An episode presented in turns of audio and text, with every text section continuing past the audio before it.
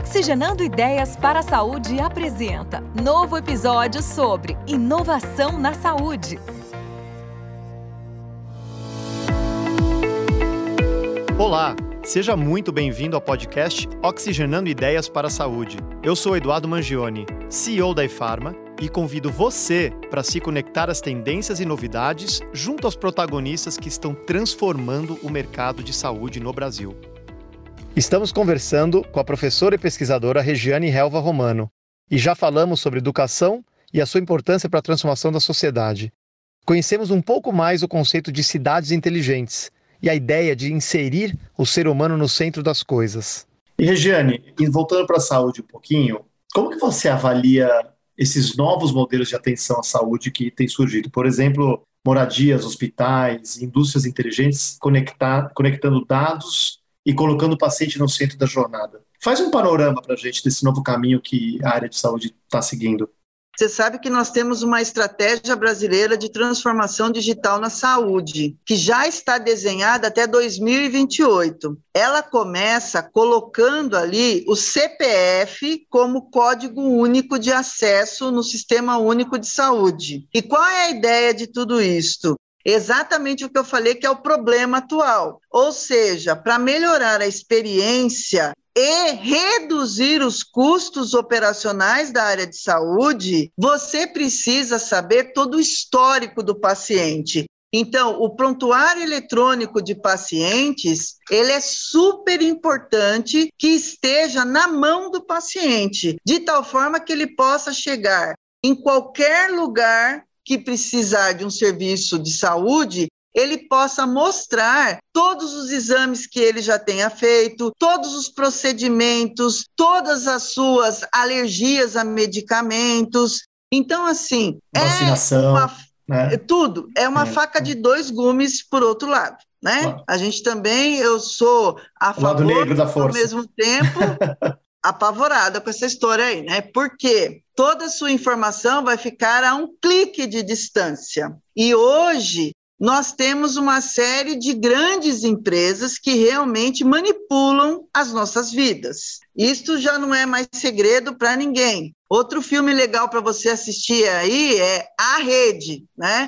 Aquele filme A Rede, ele mostra bem o que é que nós estamos vivendo com as redes sociais, onde eles estão transformando dados não estruturados em dados estruturados e ainda aplicando inteligência artificial em cima disso. Apertando a tecla SAP, o que, é um dado não estruturado? Uma foto, um vídeo, um check-in que você deu num restaurante, uma foto que você marcou uma pessoa que estava com você. Todas essas coisas que você põe na internet que parecem assim super sem problema nenhum, na verdade elas estão é. deixando rastros de tudo, da sua personalidade, do que é que você quer comprar, do que é que você quer estudar, de tipo de pessoas que você se relaciona, os seus comportamentos até na hora de você ser contratado numa empresa também são analisados pelo seu comportamento nas mídias sociais. Então não pense que aquelas redes sociais são simplesmente a janela para o seu vizinho ali, que você está conversando com o vizinho da frente da sua casa, porque não é, né? Em cima disto tudo, nós temos uma série de robôs que vão pegando todas estas informações que não estão estruturadas e transformando isso em dados que sejam estruturados. Por exemplo, pegam uma foto, leem a sua biometria facial, reconhecem que você é a Regiane, sabe onde é que você trabalha, sabe quando você abasteceu o carro, sabe qual comida você comeu. Se você foi lá no supermercado e deu seu CPF para comprar o leite, o pãozinho e a margarina, vai saber qual que é o leite, qual que é a manteiga que você comeu, qual que é o pãozinho que você comprou. Quando você chega na farmácia, né? A farmácia me deixa doida, porque eu tenho fibromialgia, que é doença crônica. Eu tenho que tomar medicamentos todos os dias. Se eu não der o meu CPF na farmácia, eu pago de 40% a 60% mais caro o medicamento. Aí você vai falar assim: ai, Jane, o que, que tem você dar o seu CPF? Ah, meu bem, estou dando até a doença que eu tenho para eles. Eles vão ter acesso a todos os meus dados de medicamentos que eu consumo, exames que eu fiz, doenças pré-existentes. Daqui a pouco vai ser aquela piada do Google, que você liga para pedir uma pizza e o Google vai falar: não posso vender pizza de mussarela para a Regiane, porque o colesterol dela está 290 e pouco, e é verdade. Né? É. Fala baixo para ninguém escutar aqui. Então, assim, né, esses dados todos estão aí à disposição de uma indústria que sabe Deus o que é que vai fazer com toda esta montanha de dados em benefício da humanidade. Por isso que a palavra-chave nesse momento é ética. É a ética. Eu posso pegar um avião para ir a Dubai me divertir, mas eu posso pegar um avião e levá-lo lá para a guerra da Ucrânia e matar uma série de pessoas com a mesma o mesmo instrumento, a mesma arma uhum, ou uhum. a mesma facilidade. Então, cuidado com o que é, você anda é. postando por aí. Acho que fechou essa, essa pergunta com uma excelente pauta aí, né? Porque quando a gente fala de rede social, muita gente não entende qual é o produto. E o produto somos é. nós. Nós somos o produto, né? Então, é, vem acontecendo algo na rede social que é o fortalecimento dos algoritmos, né, que nos estão levando para extremos, porque geram mais engajamento, dão mais audiência. Então, é, sejamos curiosos, tratamos de nos aprofundar nos conceitos para enriquecer uma discussão, não sejamos fechados no ponto de vista, cuidado com as notícias, né? vamos se aprofundar, tem muita fake news. Eu acho que boa parte do que a gente está lendo hoje em dia, que é, infelizmente, oriundo das redes sociais, são fake. Né? Então, é, movidos por algoritmos aí nefastos, infelizmente, que, infelizmente, que estão levando a gente para esse caminho. Eu adorei sua dica do filme, é um, é um filme, óbvio, que leva isso bem ao extremo, mas é bem, eu acho que é bem realista na, no, no que a gente vive hoje, tá? É, Eduardo, e nem é tão assim extremo, porque se é, você é. for observar, hoje nós temos as casas inteligentes. É uma tendência natural. Até você me perguntou com relação à indústria, o que é que vem por aí? A domótica, que são as casas inteligentes, há 10 anos, 15 anos atrás, ela era muito cara. Hoje, você vai numa loja de material de construção, e compra tomadas inteligentes que transformam o seu eletroeletrônico ou seu eletrodoméstico num eletrodoméstico inteligente, que eu consigo controlá-lo pelo telefone celular. Hoje você compra TVs smart que já se conectam com o seu celular. Hoje você entra no seu carro, o seu smartphone já se conecta com o carro. Então, esta história toda que está muito distante, isto não é uma verdade mais. Concordo. A internet das coisas, ela está com seus custos sendo totalmente barateados e as pessoas estão olhando isso com muita naturalidade. Há 10 anos atrás, quando você entrava num carro e via alguém falando com rádio, você falava, nossa, cara é maluco. Hoje, você entra no carro popular, até o carro popular já vem com Bluetooth você já se conecta. O que, que nós estamos vendo na área de saúde? Uma série de dispositivos, wearables, que são aqueles que você vai vestir ou usar, como, por exemplo, um relógio, ou como, por exemplo, óculos com câmeras é, embarcadas. Próprias as óticas hoje já têm isto, né? Então, nós temos marcas de óculos de sol, como a Ray-Ban, que já lançaram em janeiro deste ano um óculos de grau normal que tem uma câmera encapsulada e que você apertando a haste do óculos, você começa a postar automaticamente tudo que você está vendo no ambiente no seu Facebook. Então, falar que isso é uma coisa muito distante já não é mais. Então, olhando o lado bom disso tudo, a saúde ela vai ser altamente impactada, porque nas residências você terá dispositivos que vão controlar batimentos cardíacos, pressão arterial, a saturação, e vão conversar com seu telefone celular, que estará conversando com uma equipe médica por uma telemedicina que agora já foi aprovada. Olha que sensacional! Eu estou sozinha, sou uma idosa, estou em casa, eu estou passando mal, mas eu estou com um vestível que vai ser a minha pulseira.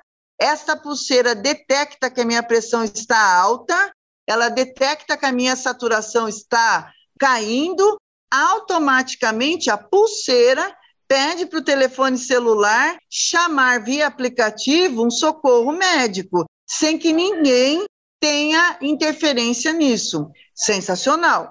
Qual é o lado ruim disso? Todos esses dados da minha saúde estarão passando por uma rede, por uma cloud, que é SDS. Só Deus sabe, né? Para onde esses dados estão indo e o que é que vão fazer com esses dados. Porque tudo pode ser usado a seu favor ou contra você. Então, eu vejo sempre as coisas dos dois lados. A gente tem que medir aí a parte boa e a parte ruim.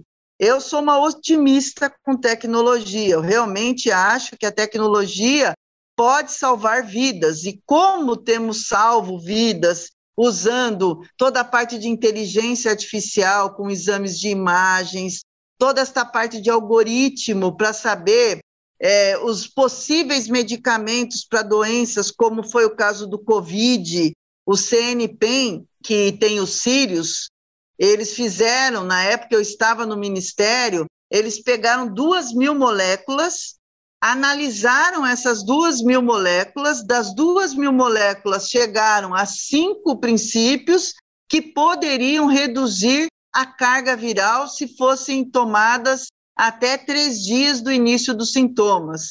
E todos os testes que nós fizemos comprovou que aquilo ali estava certo. Então, assim, a tecnologia realmente pode trazer benefícios incomensuráveis, mas também nós temos que ter a outra parte, que é a ética, que é a parte que mais me preocupa, desta montanha de dados caírem em mãos de pessoas erradas.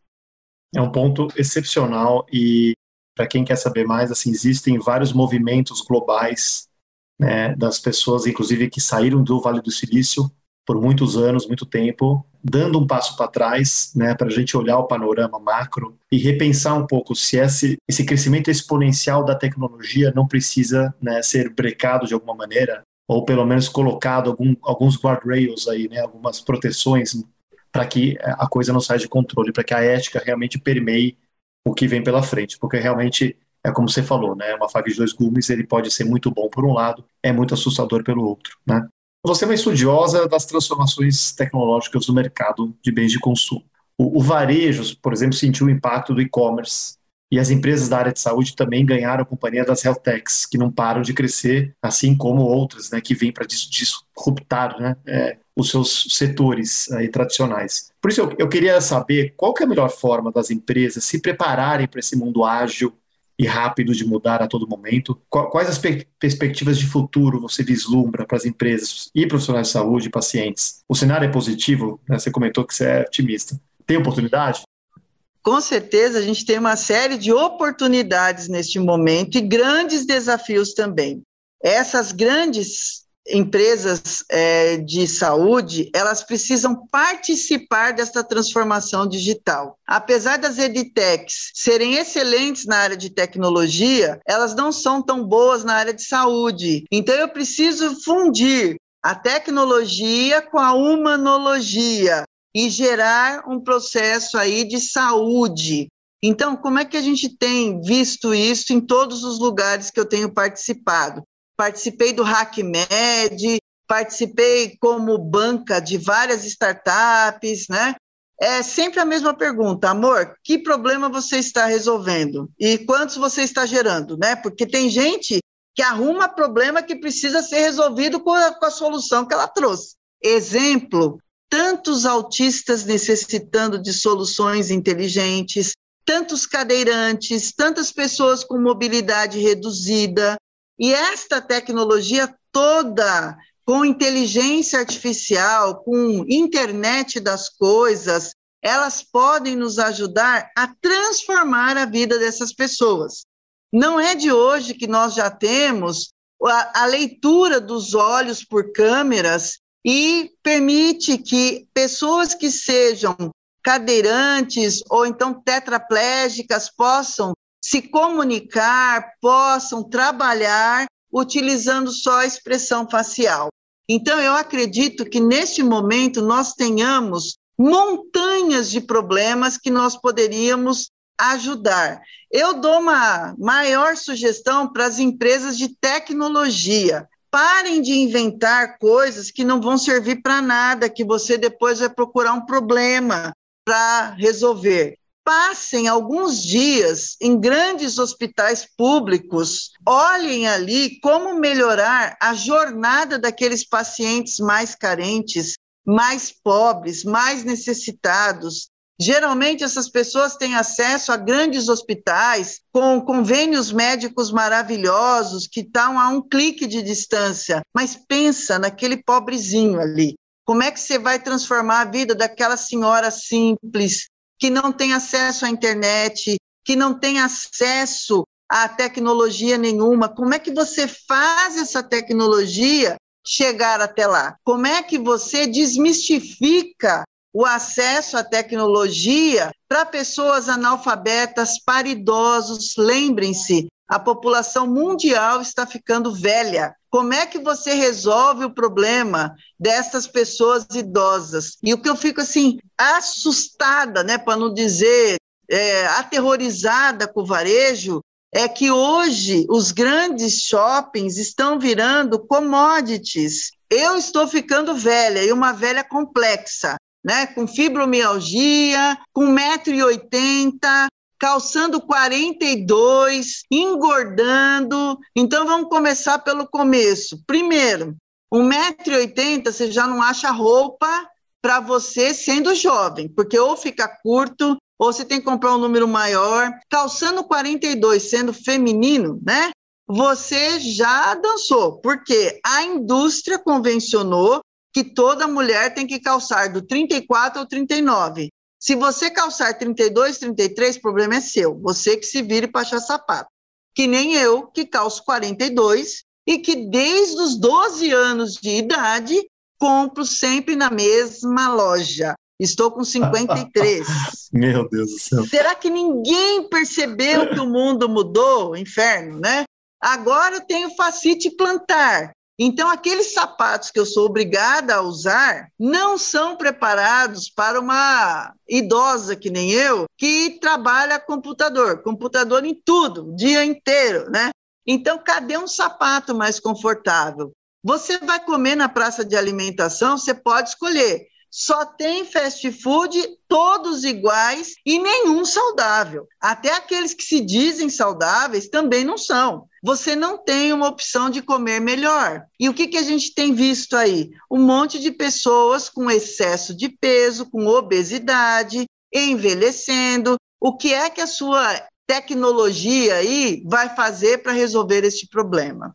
Então, gente, é prestar atenção sentar com as pessoas que estão realmente na gestão dos grandes centros de atendimento a pessoas carentes na área de saúde e resolver pequenos problemas, mas que sejam escaláveis e que solucionem a vida de muitas pessoas. Agora, se a gente pegar esse mesmo conceito é, e ir para o tema de cidade inteligente, a gente tem muita oportunidade na sua visão, quer dizer, está começando esse conceito, né? Eu entendo que existem algumas iniciativas de cidades inteligentes isoladas, né? Quer dizer, são experimentos. É, mais recentemente, aquele The Line, vocês ouviram falar? Também na Arábia Saudita, um projeto megalomaníaco, gigantesco de de uma criação de uma cidade nova, com um conceito completamente moderno e tal, disruptivo. Mas independente daquilo, né? Você trouxe um. Você começou falando de, de, cidade inteligente como algo muito mais próximo, muito mais na prática, muito mais assim aplicável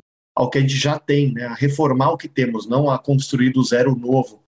Eu estou muito curioso para ver se, se existem iniciativas de empreendedorismo é, e oportunidades de empreendedorismo ao redor desse, desse conceito todo. E como que vocês enxerga esses investimentos que hoje estão sendo aplicados aí na, na, na, nas cidades inteligentes. Gente, o que não faltam são oportunidades. Como eu falei aqui, nós trabalhamos em nove eixos. Se você olhar para um eixo, é, vamos pegar aí o eixo de energia. A gente precisa resolver o problema das energias renováveis, buscar novas fontes de energias. Se a gente olhar, por exemplo, para a área de meio ambiente, o que é que nós vamos fazer com esses lixões? O que é que nós vamos fazer com esta falta de educação é, para jogar o lixo e separar esses resíduos de forma correta e ter toda a logística reversa. Se a gente olhar para a área de mobilidade, quem falou que tem que continuar construindo pistas para automóveis? Por que não pensar em novas formas de mobilidade urbana e humana, né? Porque a humana tem que ser a primeira. Quando você está na sua cama e se levanta, a primeira coisa que você faz é se mover de forma humana. Então, a mobilidade terrestre precisa ser revista, a mobilidade aérea, a mobilidade de integrar todos esses modais logísticos precisa ser revisto. Nós temos aí uma grande oportunidade com a micromobilidade. Então, como é que eu faço para uma pessoa que mora na periferia chegar do ponto final do ônibus até a sua residência. Ela vai a pé? Qual é o problema de segurança urbana? Como é que eu faço para compartilhar bicicletas, patinetes, é, mini motos? Como é que eu faço para resolver para que essa pessoa chegue o mais rápido possível na sua casa com maior segurança? Como é que eu faço na área de saúde para melhorar o meio ambiente, para evitar aquele esgoto a céu aberto. A gente está falando de coisas tecnológicas quando as coisas básicas ainda não foram resolvidas. Como é que eu trato o esgoto de uma forma mais barata? Como é que eu desenvolvo alguma, algum processo químico com esse esgoto? Não sei se todo mundo aqui sabe, mas grande parte do tratamento do esgoto em outros países são transformados em tijolos, aquele lodo ele forma um tijolo ecológico e com aquele tijolo é construído uma série de casas populares. Aqui nós temos inúmeros resíduos. Por que, que a gente não pensa em compactar o plástico e em fazer tipo é, tijolos igualzinho aqueles que a gente vai plugando um em cima do outro, Lego, como Lego, um né? Lego, uma casa Isso. de Lego feito com tijolo. Por que, que a gente não olha o descarte de pneus e não achamos uma tecnologia para transformar esse pneu num calçamento mais barato?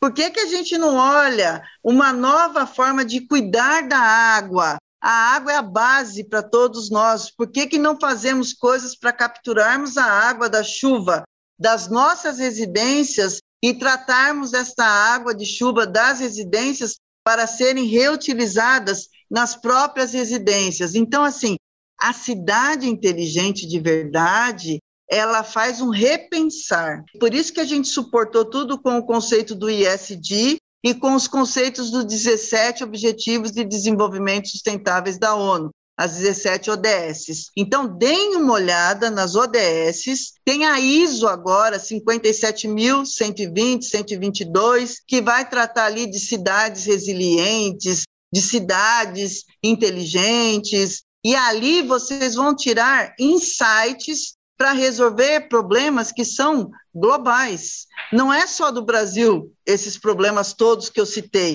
são do mundo inteiro, né? E a história de você pegar um terreno e construir uma cidade inteligente, quem falou que aquela cidade realmente vai ser inteligente do ponto de vista humano? Quem foi que falou que eu quero morar numa cidade que vão controlar o oxigênio que eu respiro, os acessos na redes é, que eu faço, os acessos ao Wi-Fi que eu utilizo, que a minha casa inteira gere dados para alguém controlá-la remotamente. Isso, para mim, gente, é ficção científica. Eu gosto mesmo é de ir para a prática, é de olhar lá na Vila Lourdes, que continua dando enchente, que continua sendo o mesmo rio, faz todo mundo em janeiro perder todos os móveis. Como é que eu vou lá, olho aquele rio, resolvo o problema daquele rio, como é que eu ensino aquelas pessoas que moram ali que quanto mais eles descartarem tudo no rio, mais o rio vai devolver para casa deles. Como é que eu mexo na educação? Como é que eu refaço esse mundo suportado pela educação? Então, para mim, é aí que está o começo da cidade inteligente. Excelente. Acho que aí, só aqui, você já deu umas, mais de uma dezena de ideias até agora aqui para quem está pensando em empreender. Eu acho que é um prato cheio. Regiane, você é diretora da Smart Campus Facens, que desenvolve, implementa, testa e analisa e replica né, soluções para cidades inteligentes, além de ser o maior campus conectado com a tecnologia 5G de São Paulo. Como que as pessoas envolvidas nesse projeto estão vendo a chegada do 5G e de um tema que se fala muito, que é o metaverso, né, na nossa realidade? Afinal, vocês estudam isso faz bastante tempo, então fico curioso para entender como, como que vocês enxergam esse conceito. Então, é, a gente vê muito valor no digital, que é a mistura do físico e do digital. Então, dentro da nossa cidade aqui, nós temos toda a parte humana, então nós olhamos muito para o bem-estar dos nossos alunos. Se vocês vierem aqui, já fica aí meu convite para que venham nos visitar.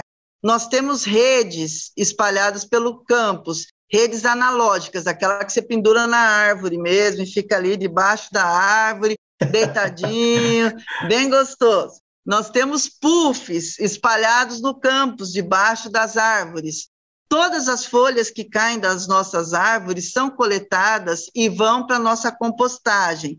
Lá na compostagem, nós alimentamos a nossa horta. Esta horta e todas as plantas, as árvores frutíferas do campus, dão frutos o ano inteiro. Então, os alunos podem pegar uma jabuticaba, do pé de jabuticaba, sem agrotóxico. A mangueira lota de manga aqui. Quando nós tivemos agora esse período, infelizmente, aí da Covid, nós tivemos que colocar carrinhos de mão lotados de manga no meio da rua para as pessoas que passassem ali levassem essas mangas também para casa né? Mostrando que a faculdade estava viva, apesar de todo mundo estar em casa, a gente tinha muita coisa acontecendo aqui. Então nós olhamos muito pelo lado humano. Nós temos um laboratório de inovação chamado LIS, Laboratório de Inovação Social, que tem um foco muito grande na educação é, que vá colocar a, a, os alunos com empatia para atender os problemas das outras pessoas. Nós temos o FACE, que é o Centro de Empreendedorismo, FACEM Centro de Empreendedorismo, que nós trazemos as empresas, nós trazemos os alunos, os professores, para que todos eles juntos criem soluções e que possam ser colocadas no mercado. Nós temos o LIGA, que é o Laboratório de Inovação de Games e Apps, que trabalha muito com essa parte de realidade aumentada, realidade virtual, X-Reality, que é a mistura dos dois, esta parte de metaverso. E onde é que nós estamos aplicando os conceitos do metaverso? Estamos aplicando nos treinamentos das empresas parceiras. Então, por exemplo, temos a ABB, a ZF e uma série de outras empresas que nos procuram para que nós possamos fazer de uma forma gamificada um treinamento que poderia colocar em risco o funcionário. Então, ele pode operar uma máquina no mundo virtual, lá no metaverso, mas se ele fizer alguma coisa errada, ele vai ter ali um alerta que aquilo ali poderia é, ter algum problema na coluna dele que aquilo ali, aquele, aquele instrumento que ele derrubou, poderia ter machucado o pé dele. Então, você vai fazendo de uma forma gamificada a, o ensino daquelas pessoas, das empresas. Durante a pandemia, nós usamos o metaverso para virtualizarmos todos os nossos laboratórios principalmente os laboratórios de química, os laboratórios da área de automação, da área de energia. E os de química foi muito engraçado, porque tinha um experimento lá que, se os alunos fizessem aquele experimento errado, poderia explodir o laboratório. E o que mais aconteceu é, eles testavam para ver se iria explodir mesmo o laboratório. Nós tivemos que colocar lá uma explosão, assim, com tudo espedaçado tal, para que eles entendessem que aquilo ali de fato não poderia ser feito, né? Então, assim, nós temos, enxergamos que temos muitas possibilidades aqui dentro do campus de testar soluções de startups, soluções de alunos, soluções no metaverso e colocarmos isso um pouco mais maduro para fora do campus, que é o que aconteceu, por exemplo, na área de iluminação pública. Nós testamos uma série de controladores de iluminação pública e chegamos à conclusão que tinham três fabricantes bem interessantes. Esses fabricantes hoje já estão por exemplo, na cidade de Vila Velha, cobrindo ali 38 mil lâmpadas telegeridas. Nós também levamos para fora uma série de aplicativos desenvolvidos pelo Liga para controlar o zoológico de Sorocaba, para controlar a doação de animais, então deu uma nova chance, que é o nome do aplicativo. Nós também desenvolvemos aqui soluções que foram enviadas para outras cidades, que são 156, que é a área de atendimento é, das emergências da cidade, da ouvidoria da cidade.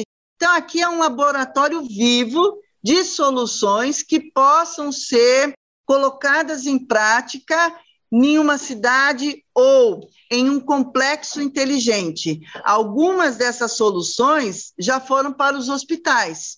Então, nós temos aqui controle, por exemplo, de temperatura, controle de qualidade do ar. Isto para um hospital é fundamental. Então, foi desenvolvido um sensor de IoT que ele faz esta mensuração e ele já está sendo comercializado para uma série de empresas, principalmente da área de saúde. Nós também ajudamos uma startup, a iKnow, a capturar a biometria facial e dizer se a pessoa estava alegre, se ela estava triste, se ela está deprimida, se ela está surpresa, se o que, que ela está, né? E com isto, os alunos da psicologia agora estão estudando como é que os alunos chegam no campus e quais seriam as ações que nós poderíamos fazer para melhorar o ânimo e o astral desses alunos, colocando músicas, colocando danças, colocando outras coisas. Uhum. Isto tudo pode ser levado para fora, igual a nossa horta. Nós temos uma horta comunitária aqui que nós já ensinamos diversas escolas a criarem as suas hortas e a distribuir comida para as crianças retiradas destas hortas de dentro das próprias escolas.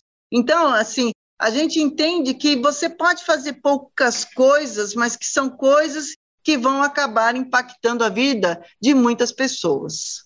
Excelente. E se todos fizerem, você imagina o poder que temos na mão né, para mudar o mundo, não tenha dúvida. Agora, para finalizar nossa conversa, que é uma pena porque está espetacular, eu vou te fazer uma última pergunta. Quais são os seus planos para continuar sendo uma das grandes protagonistas dessa mudança que está acontecendo aqui no, no mundo? Estudar até morrer. Não imaginei uma resposta diferente. Não tem outra forma, né? Meu avô falava assim: filha, quando você vai parar de estudar? Porque eu terminava uma faculdade, ia fazer a pós, terminava a pós, ia fazer a outra, ia fazer. Filha, desde que eu te conheço, você estuda, desde os dois aninhos, quando é que você vai parar de estudar? Falei, vou, quando eu morrer. Aí, quando chegar no céu, no inferno, não sei, eu vou automatizar, ou o céu, ou o inferno, botar uns IoTs lá para ver quem sobe, quem desce, né?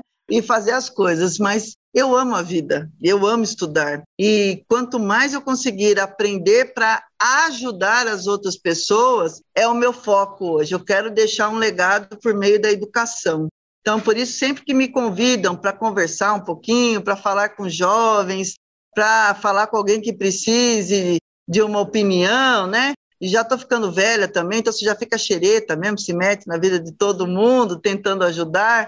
Mas o fato é, eu amo os meus alunos, eu amo o que eu faço, e para mim isso não é trabalho, isso é diversão 18 horas por dia, sete dias por semana. Regiana Helva Romano é diretora do Smart Campus Facens, diretora de inovação VIP Systems, conselheira de inovação Sai for Mobility, professora convidada da FGV, FIA, Exalc, USP, FDC e Einstein coordenadora do MBA de Gestão e Inovação em Cidades Inteligentes. Uma verdadeira mente brilhante. Regiane, muito obrigado por participar do nosso podcast. Foi uma conversa excepcional. Ai, eu adorei também. Sempre que você precisar, pode me chamar, porque eu amo compartilhar, eu amo trocar ideias, e eu adorei falar com você. E aí estou à disposição de todos os seus ouvintes também. Muito obrigada pelo convite e pela oportunidade. Espero que você tenha gostado do episódio de hoje. Eu com certeza gostei muito. Continue acompanhando nossos próximos episódios no Spotify, no Google Podcasts e não esqueça de ativar as notificações. Obrigado pela sua companhia. Um grande abraço e até o próximo programa.